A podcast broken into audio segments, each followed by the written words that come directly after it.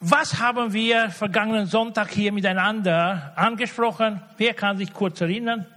Oder wer hat vielleicht Podcast noch gehört? Ich habe das Thema Freude in unsicheren Zeiten angesprochen.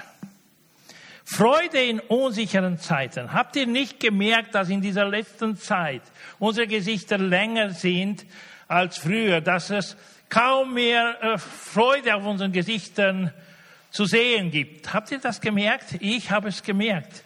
Auch bei mir passiert es, dass ich manchmal das Ganze irgendwo verloren habe.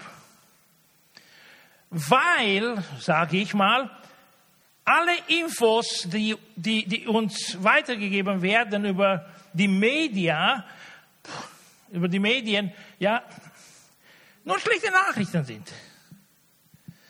Hoffnungslosigkeit, Armut, mit Klimawandel und so viel Probleme. Waldbrände, alles Mögliche. Aber ich habe dann im zweiten Teil der Predigt auch über eine, einen passiven Aspekt der Freude in schwierigen Zeiten gepredigt, und zwar über Freude zum Herrn zu gehören und die Freude, dass wir bei ihm sein werden. Und ich habe erwähnt, dass dieses Leben hier nur im Vergleich mit der Ewigkeit nur wie ein Tropfen Wasser in einem Ozean ist. Und dass dieses vergängliche Leben nicht zu vergleichen ist mit dem, was auf uns zukommt. Und Jesus hat persönlich gesagt, ich gehe und bereite euch eine Wohnung vor. Im Haus meines Vaters gibt es viele Wohnungen. Wäre das nicht so, hätte ich euch nicht gesagt, dass ich hingehe und euch vorbereite. Aber weil es das gibt, ich gehe und bereite euch vor, diese Wohnungen, damit ihr auch dort seid, wo ich sein werde oder wo ich, würde ich jetzt sagen, bin, wenn der Herr jetzt uns ansprechen würde. Und heute wollen wir einen Schritt weitergehen und eine, einen anderen Aspekt, eher den aktiven Aspekt der Freude für die Christen ansprechen. Aber bevor ich das tue, will ich noch etwas erwähnen. Wir haben schwierige Zeiten nicht nur aus sozialer und politischer Perspektive, sondern auch auf geistlicher Ebene.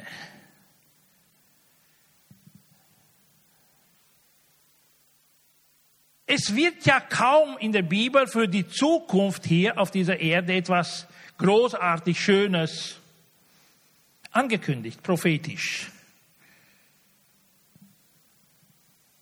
Es wird eher Negatives angekündigt, dass die Zeiten, die auf uns zukommen, je näher wir dem Ende kommen, desto schwierigere Zeiten werden wir erleben.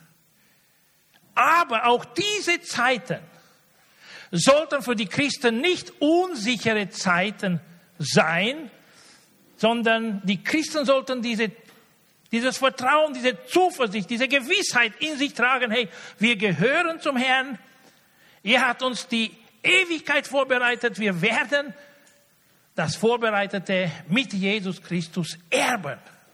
Wir werden Teil sein von dem, was er für uns vorbereitet hat.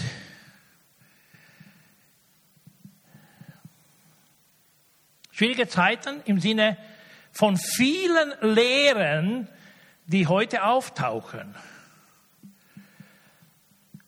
Die Apostel haben immer wieder gewarnt, Antichristen sind schon da, aber nicht nur. Es werden auch im Christentum Irrlehren kommen. Und viele Menschen können auch verführt werden.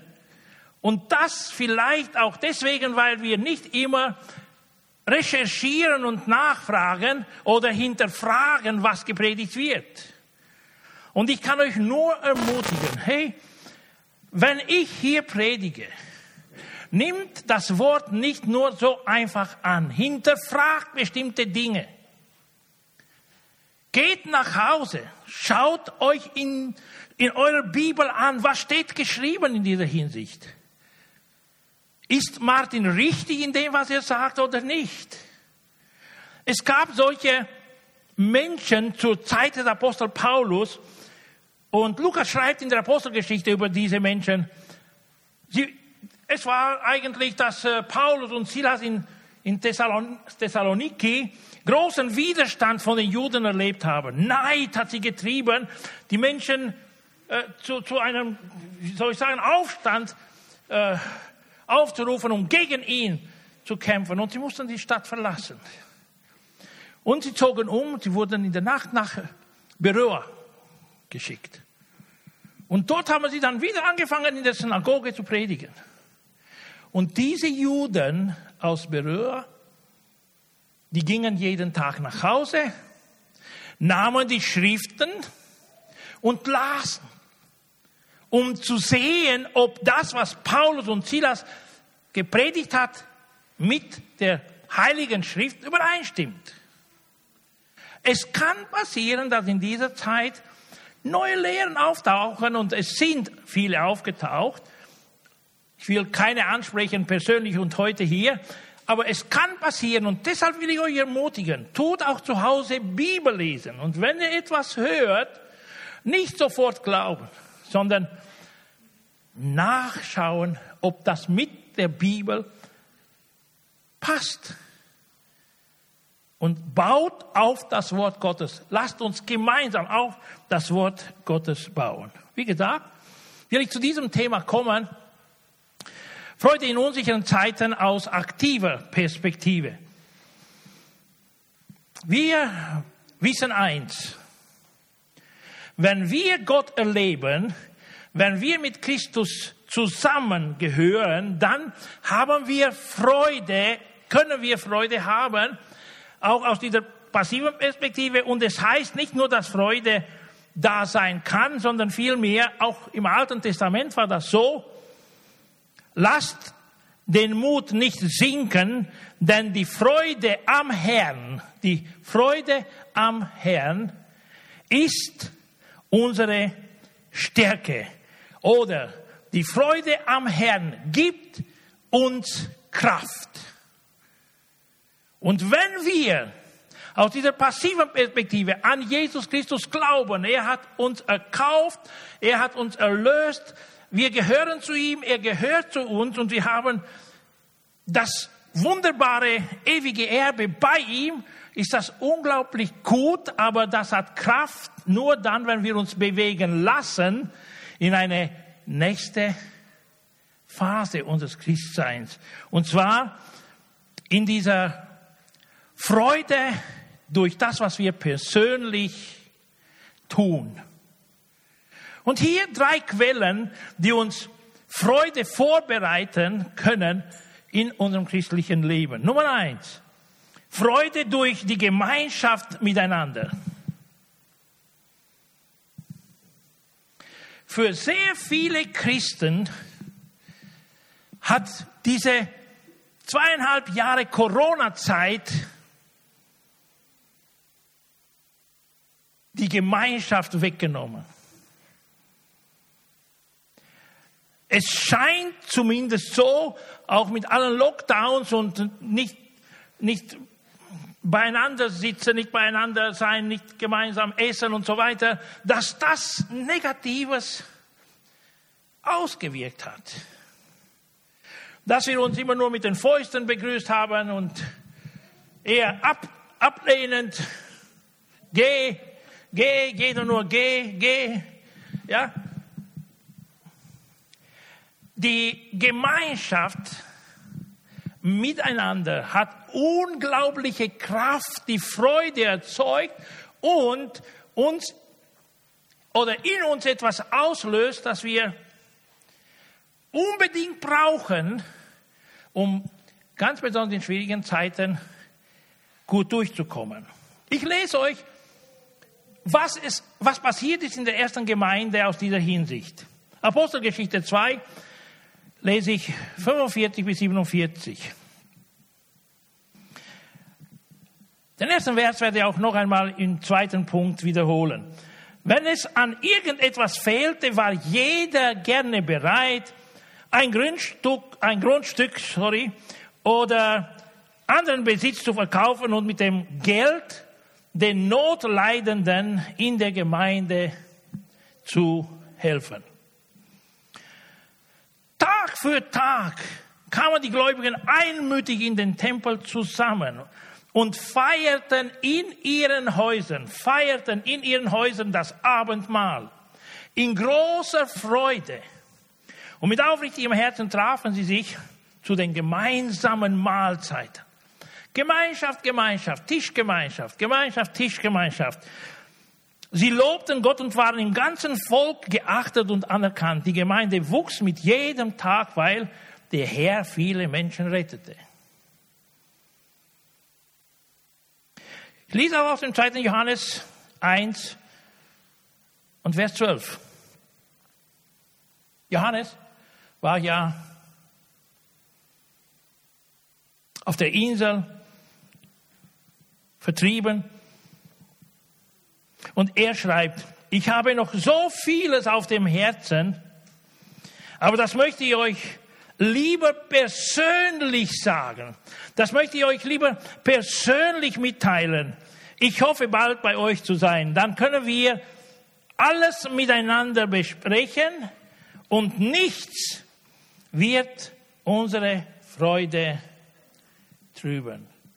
Leben teilen miteinander hat große Bedeutung und Kraft im christlichen Leben.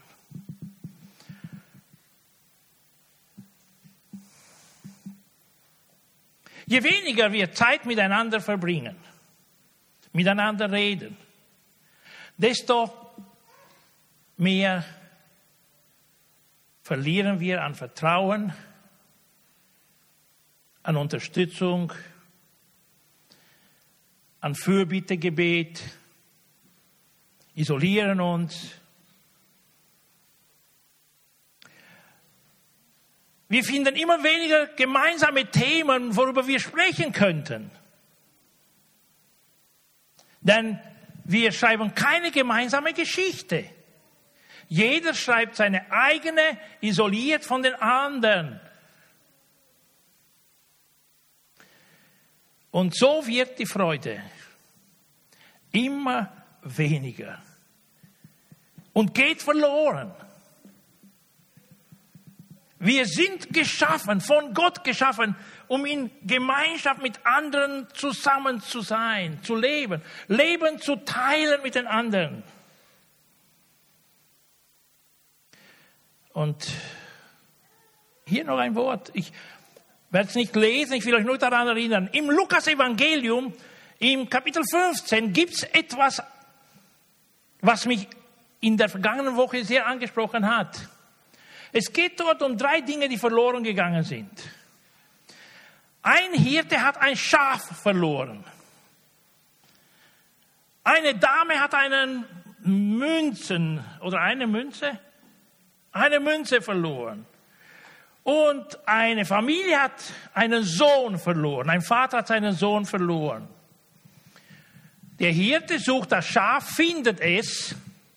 Und was steht da geschrieben? Er nimmt es auf seine Schulter, geht nach Hause. Ich sage es im heutigen, er ruft seine Freunde an er ruft die Nachbarn an, damals gab es das nicht. Er ging zu seinen Freunden hin, er ging zu den Nachbarn hin und hat sie alle zu sich eingeladen. Kommt, lasst uns gemeinsam feiern. Das Schaf war verloren, jetzt habe ich es gefunden und sie feierten miteinander. Er hat das Leid und die Freude mit seinen Nachbarn und mit seinen Freunden geteilt. Und das Leid war kleiner und die Freude größer, wo sie miteinander Leben geteilt haben. Dann gab es die Frau mit, mit der Münze. Sie hat alles vom Platz weg im Haus, bis sie die Münze gefunden hat. Nachdem sie die Münze gefunden hat, tut sie das Gleiche. Sie geht zu den Nachbarinnen, zu ihren Freundinnen, macht die Einladung, kommt und freut euch mit mir gemeinsam. Ich habe die verlorene Münze gefunden. Ich bin wieder happy und voller Freude. Kommt, lasst Lasst uns gemeinsam diese Freude erleben. Ich will meine Freude mit euch teilen. Wenn wir Leid, Schmerz und Freude teilen, dann ist der Schmerz, wenn wir ihn teilen, kleiner, aber die Freude größer. Und deshalb brauchen wir diese Gemeinschaft. Wenn wir Freude erleben wollen, dann sollten wir uns von dieser Quelle nicht entfernen, sondern eher zurückkehren zu dem, was verloren gegangen ist im Sinne dieser Gemeinschaft, dieses Leben teilen miteinander. Und dann kommt das nächste, wo der Vater seinen Sohn ziehen hat lassen. Und wir kennen alle diese Story mit dem verlorenen Sohn. Wenn er zurückkommt, was passiert mit dem Papa? Seine Freude ist unglaublich groß. Er bereitet ein großes Fest vor und feiert es mit all seinen Dienern, mit, mit seinen Freunden und hey, dieser mein Sohn war verloren und ist wieder gefunden worden, ist wieder zurückgekehrt. Lasst uns gemeinsam feiern, feiern, feiern schlechte Nachrichten teilen. Erfahrungen, die uns verletzen, miteinander teilen. Und den Schmerz teilen und die Last zusammentragen. Durch die Gemeinschaft der Christen, durch die Gemeinschaft der Gläubigen. Aber auch die Freude teilen, dann wird sie größer. Denn was ich hier gelesen habe in der Apostelgeschichte über das, was passierte in diesen Treffen in den Häusern, wurde so viel geredet, hey, wir waren gestern Abend. Ich muss dir das unbedingt erzählen. Eine Schwester ist gekommen und sie hat uns erzählt, wie sie übernatürlich vom Gott geheilt worden ist. Wow. Und sie war mitten unter uns und wir haben sie gekannt. Wir wussten das Ganze. Unglaublich, was Gott wirkt. Leben teilen, Gemeinschaft haben miteinander. Unglaublich wichtig, wenn wir Freude haben wollen. Entfernen wir uns von dieser Quelle, pflegen wir die Gemeinschaft nicht, pflegen wir die Beziehungen nicht, reduzieren wir von den Ganzen, dann geht die Freude runter, wird klein und wird verloren. Zweiter Gedanke, Freude durch Geben an die Menschen in Not.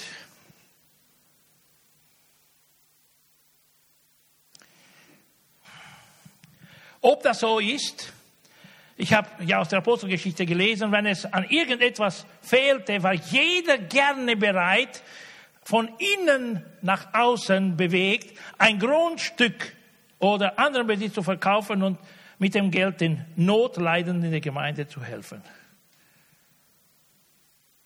Diese Bereitschaft, den Bedürfnissen anderer Menschen zu begegnen, hat große Freude ausgelöst, wie ich dann in den nächsten Versen gelesen habe. Weiterhin lese ich aus 2. Korinther 8, fünf Verse von, von Vers 1 bis 5. Paulus schreibt den Korinthern in seinem Brief, nun will ich euch berichten, liebe Brüder und Schwestern, was Gott in seiner Gnade in der Gemeinde in der Provinz Mazedonien bewirkt hat.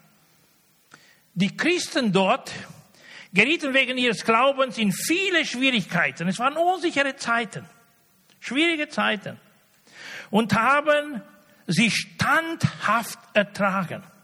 Ja, sie waren voller Freude und haben trotz ihrer großen Armut reichlich für andere gegeben. Ich kann bezeugen, dass sie gaben, was sie nur konnten und sogar mehr als das. Und all dies taten sie aus freien Stücken.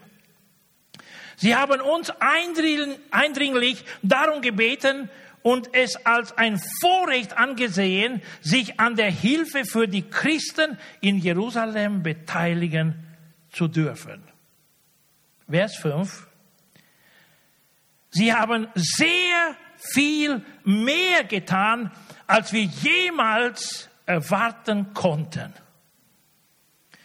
denn sie schenkten sich geradezu selbst, zuerst dem Herrn, danach auch uns, ganz so, wie Gott es wollte. Das ist unglaublich wichtig, das Leid anderer Menschen zu teilen. Materielle, finanzielle Bedürfnisse zu begegnen. Auf meiner letzten Geburtstagsfeier hat mich Hermine angesprochen und hat mich gefragt, hey Papa, was ist das wichtigste Highlight deines letzten Lebensjahres?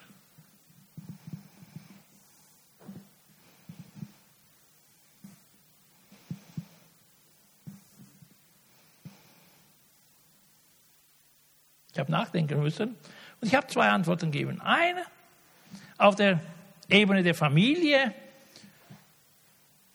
worüber ich froh war. Und danach habe ich ihr gesagt, oder denen, die mit uns am Tisch waren, ah, die waren ja auch dabei, sie lachen gerade, ja. Sie lachen über mich, denke ich mir, oder mit mir.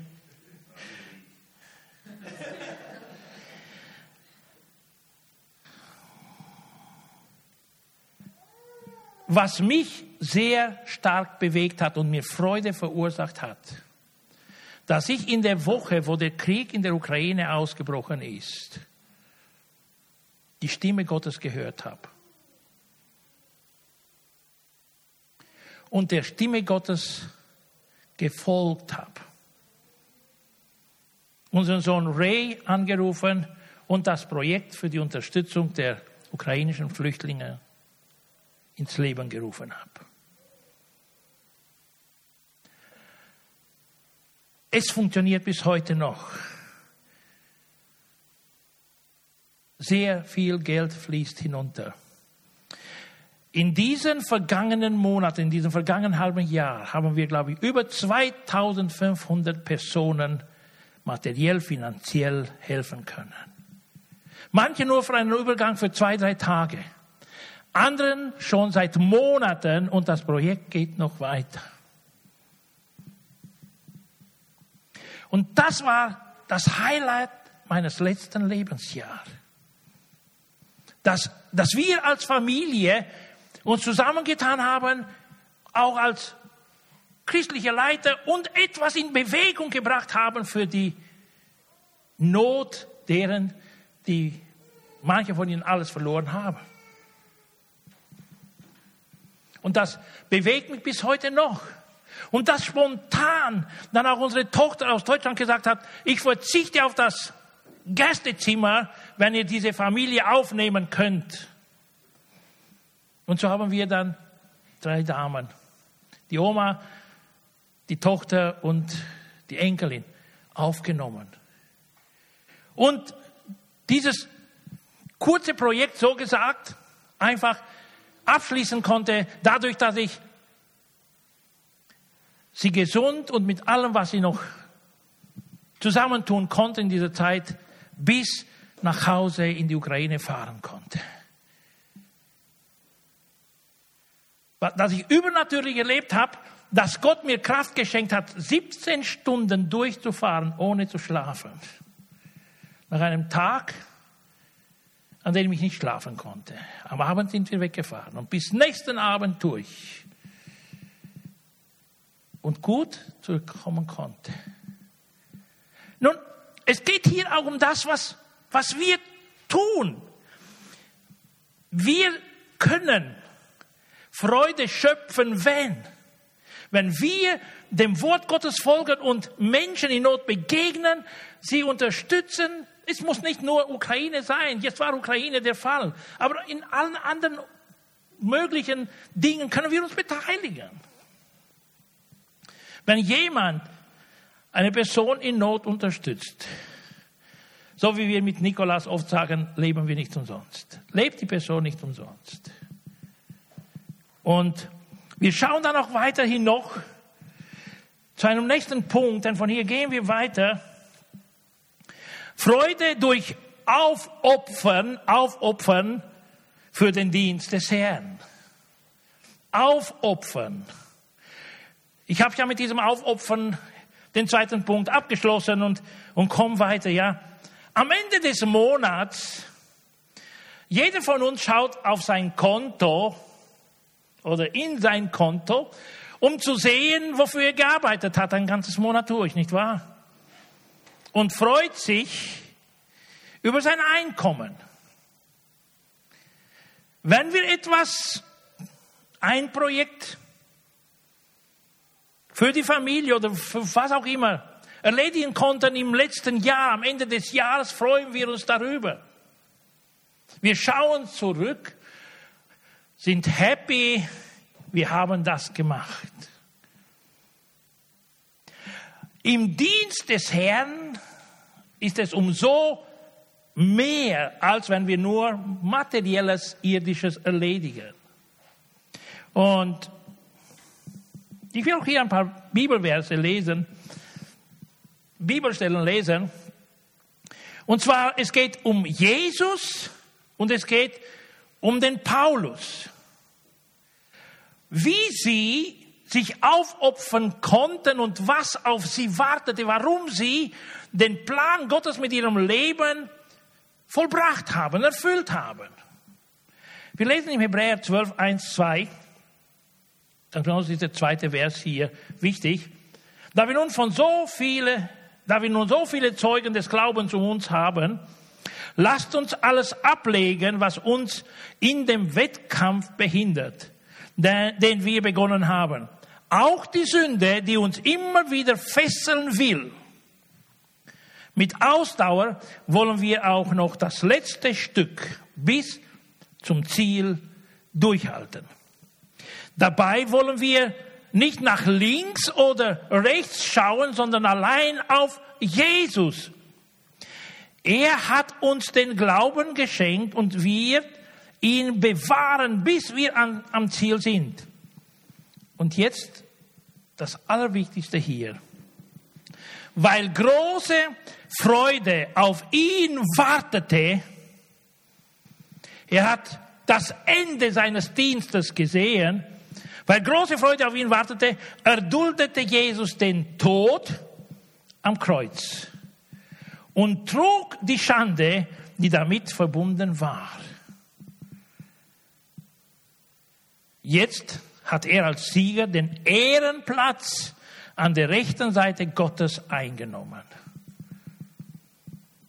Der christliche Dienst, gemäß den Begabungen, die Gott uns allen geschenkt hat, wenn wir diese einsetzen, wenn wir Gottes Plan mit unserem Leben verstehen, dann können wir das Ende voraussehen. Die Bibel sagt es ganz, ganz deutlich. Gott wird jeden belohnen für seinen Dienst. Nichts bleibt bei Gott unbelohnt. Ein Glas Wasser im Namen Jesu wird belohnt. Umso mehr, wenn wir unsere Gaben einsetzen gemäß den Notwendigkeiten der Gemeinde, den, dem Dienst, den wir in der Gemeinde leisten können oder im Reich Gottes leisten können. Das ist auch eine unglaubliche Freude in unserem Leben. Wenn wir dieses Endziel nicht vor Augen haben, dann tun wir weniger und weniger und weniger und geben diese Perspektive auf und tun kaum mehr was. Also, weil große Freude auf ihn wartete, auf uns wartet auch eine große Freude. Es wartet eine Belohnung. Paulus hatte das auch ganz klar vor Augen und er schreibt in 2. Timotheus Kapitel 4, Folgendes, von Vers 3 lese ich bis Vers 8. Denn es wird eine Zeit kommen, in der die Menschen von der gesunden Lehre nichts mehr wissen wollen. Sie werden sich nach ihren eigenen Geschmacklehrer aussuchen, die ihnen nur nach dem Munde reden. Und weil ihnen die Wahrheit nicht gefällt, folgen sie allen möglichen Legenden. Du sollst wachsam und besonnen bleiben was auch immer geschieht, sei bereit für Christus zu leiden. Sei bereit, dich zu opfern, mit anderen Worten. Für Christus zu leiden. Erfülle deine Aufgabe als Verkündiger der rettenden Botschaft. Ja, predige, predige sie unerschrocken. Führe deinen Dienst treu und gewisshaft aus. Ich sage dir das, weil ich mit dem Todesurteil rechnen muss und mein Leben nun bald für Gott geopfert wird. Doch, und hier die Schlussfolgerung, doch, ich habe den guten Kampf des Glaubens gekämpft, jetzt ist das Ziel erreicht und ich bin bei Gott oder bin Gott treu geblieben. Nun hält der Herr für mich auch den Siegespreis bereit. Er schaut, was auf ihn wartet. Das hat er von Anfang an getan. Der Siegespreis ist bereit. Er, der gerechte Richter, wird mir am Tag des Gerichts seine Anerkennung schenken. Aber nicht allein mir, sondern allen, die wie ich voller Sehnsucht auf sein Kommen warten. Zielorientiert zu dienen. Er weiß, was auf ihn zukommt, was ihn erwartet. Er weiß, er sieht jenseits. Paulus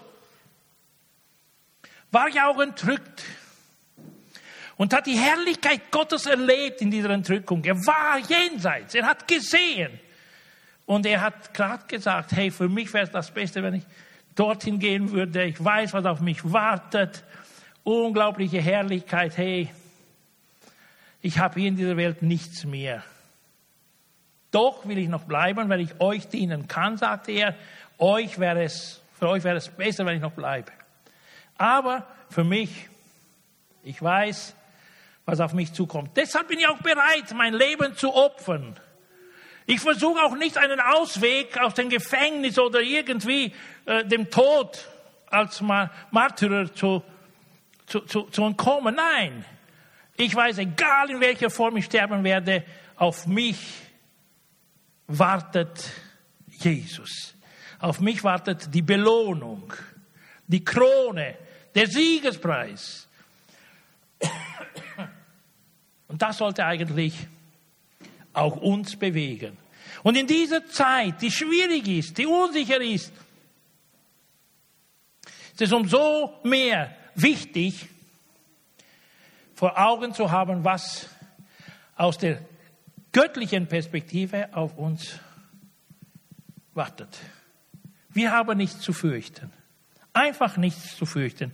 Denn Gott ist bei uns. Er segnet uns. Er bereitet uns Unglaubliches vor. Aber ich komme und stelle einfach die Fragen in den Raum. Wie sieht es bei uns aus, was die Gemeinschaft mit anderen betrifft? Wenn wir weniger Gemeinschaft miteinander haben, wenn wir weniger unsere Freude und Leid mit anderen teilen, wenn wir die Menschen in Not nicht mehr so unterstützen wie früher oder vielleicht nicht unterstützt haben und nicht unterstützen, wenn wir im Reich Gottes weniger aktiv geworden sind und unsere Gaben nicht einsetzen ins Reich Gottes, wenn wir unseren Geschwistern und unseren Mitmenschen nicht aufopfernd dienen, dann sollten wir unser Leben, unseren Glauben prüfen. Und mal schauen, ob wir nicht vom richtigen Weg abgekommen sind. Und was ich sagen will, unsere Werke, unsere Werke können uns nicht erretten. Die Erlösung durch Werke gibt es nicht. Wir sind nur aus Gnade errettet, aber der Glauben, der eine Gabe von Gott ist, ohne Werke ist tot. So schreibt der Apostel Jakobus in seinem Brief. Der lebendige Glauben ist an den Werken der Christen gemessen. Der lebendige Glauben ist an den Werken der Christen gemessen. Wenn die Christen ihren Glauben nicht mehr in aktiver Form ausleben können, kann dieser Glaube aussterben und verloren gehen. Und Jesus hebt die Frage, wenn er wiederkommt, wird er noch Glauben finden? Also, der lebendige Glauben ist von den Werken der Christen bestätigt. An dem wird es gemessen. Lasst uns zurückschauen auf unser eigenes Leben. Und sehen, über was können wir uns freuen aus der Vergangenheit. Wir wollen nicht, dass das Ende des Lebens kommt und wenn wir zurückschauen, haben wir an nichts Freude. Keine Belohnung erwartet uns. Das wäre schade. Und ich ermutige euch heute und mich persönlich auch, zu diesen Quellen der Freude zurückzukehren. Eins, wir gehören zu Gott. Zwei, wir sind himmlische Bürger. Dort ist unsere Heimat. Drei, wir wollen eine authentische Gemeinschaft miteinander haben. Leben teilen. Gutes, Schlechtes teilen. Wir wollen Menschen in Not helfen.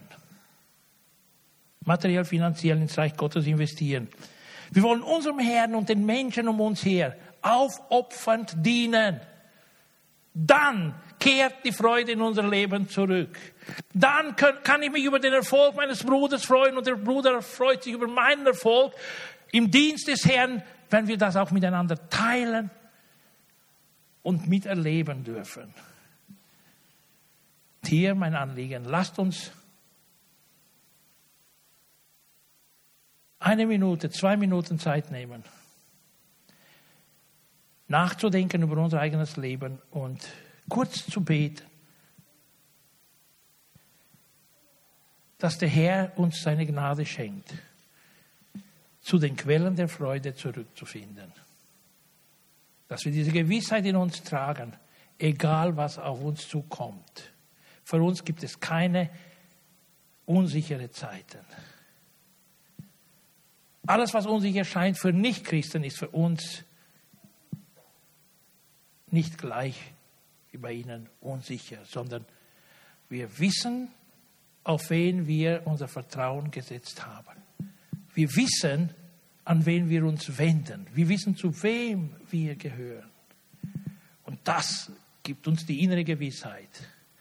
Wir haben Hoffnung für die Zukunft. Wir werden Freude erleben, weil wir zum Herrn gehören und alle seine Versprechen sind für uns gültig. Lasst uns gemeinsam ein paar Minuten nachdenken und beten.